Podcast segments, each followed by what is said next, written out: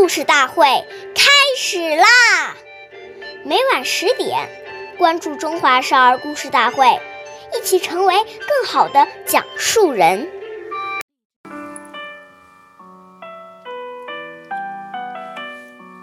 岁月易流逝，古诗永流传，弘扬中华瑰宝，传承红色基因。我是中华少儿故事大会讲述人张恩宇，一起成为更好的讲述人。今天我给大家讲的故事是《故事大会》红色经典故事第九集。彭德怀批评经理处处长。我给大家讲一个十大元师之一彭德怀爷爷的小时候故事。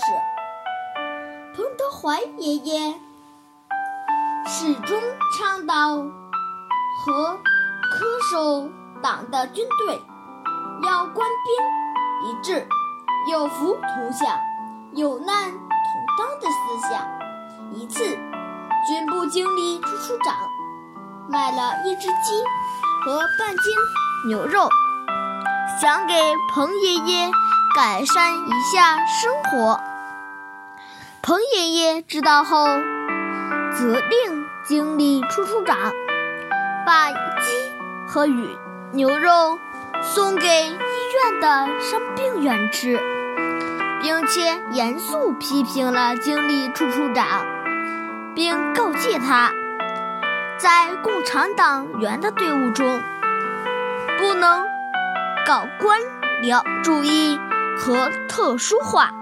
下次不要这么干了，否则就要出发。关注中华少儿故事大会，成为更好的讲述人。我们下期再见。